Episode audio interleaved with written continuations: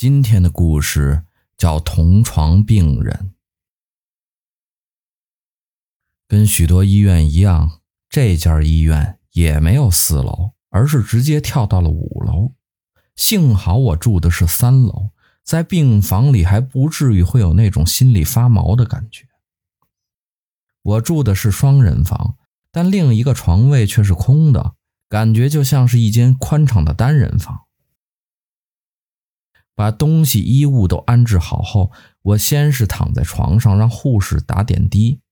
护士离去后，我百般无聊地看着点滴一滴滴的滴落，直到感觉眼睛发麻后，我起身翻查床头柜的抽屉，看看之前的住院病患有没有留下些什么。但我只在第一层的抽屉里发现一本标示着住院事项的手册。其他抽屉里什么也没有。我在床上坐好，翻阅起那本住院手册，无聊的开始一一对比各病房的差异。好嘛，其他病房还有电视和冰箱。翻查了几页以后，我注意到其中一件事项被红笔圈了起来，似乎极为重要。我看了一下。那事项只是写着：“本院门禁为十点，探视的家属及朋友请于十点前离院，并请病人于十二点前就寝。”这没什么吧？病人本来就该早点睡觉的。我往后翻了一页，发现还有一个事项是被红笔所圈起来的。这个注意事项就比较奇怪一点了。十二点后，若同病床的病人按下紧急呼叫铃，请勿慌张。搞什么？打错字儿了吧？应该是把同病房打成同病床了吧？我猜测到。再怎么挤，也不可能两个人挤同一张床吧？我合上手册，从包里拿出自己带的书看了起来。晚上十点，护士帮我将点滴拿下来，给了我晚上要服用的药，并且吩咐我晚上早点睡后便离开了病房。但可能是因为我平时的生活就日夜颠倒的关系，我在床上折腾到了十二点多，仍然没有睡意。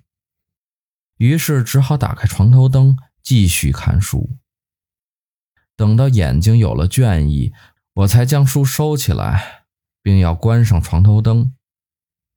但当我的手压在床头灯开关上，正要摁下去的时候，我看到了一件匪夷所思的事情。如果我快个一两秒关掉床头灯，我可能就看不到这一幕。但我偏偏看到了，一只苍白的手从床底下伸出来，摁下了床头的紧急呼叫铃。跟我摁在床头灯开关上的手，仅仅只有几厘米的距离。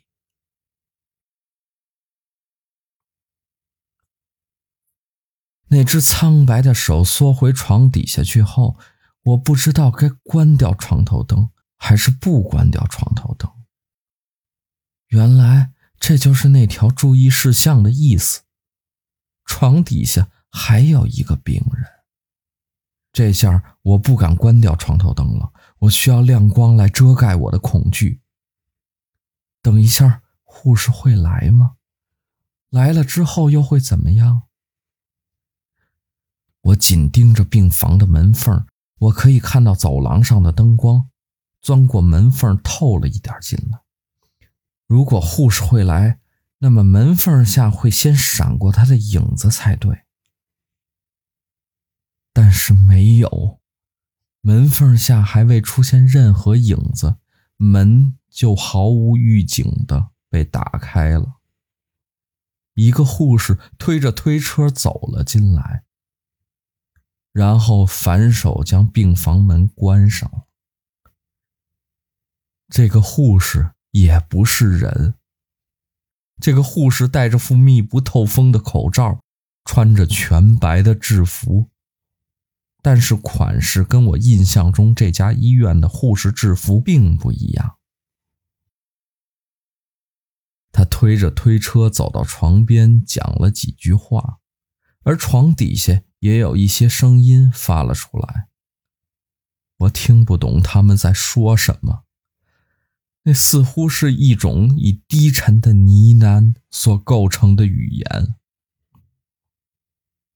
那个护士突然发出一个尖笑的声音，并且瞪着我。我被他给吓坏了，但我接着注意到他是在瞪着我的手。会意过来，他是要我把床头灯给关掉。别急，别急。注意事项里有写，不要慌张，照做就是了。我关上了床头灯，但我眼睛并没有闭上。在黑暗中，我看到一个人从床底下钻了出来。护士从推车上拿了一些工具，开始在那个人的身上东划西划。原来。每张病床都有两个病人，一个在床上，一个在床下。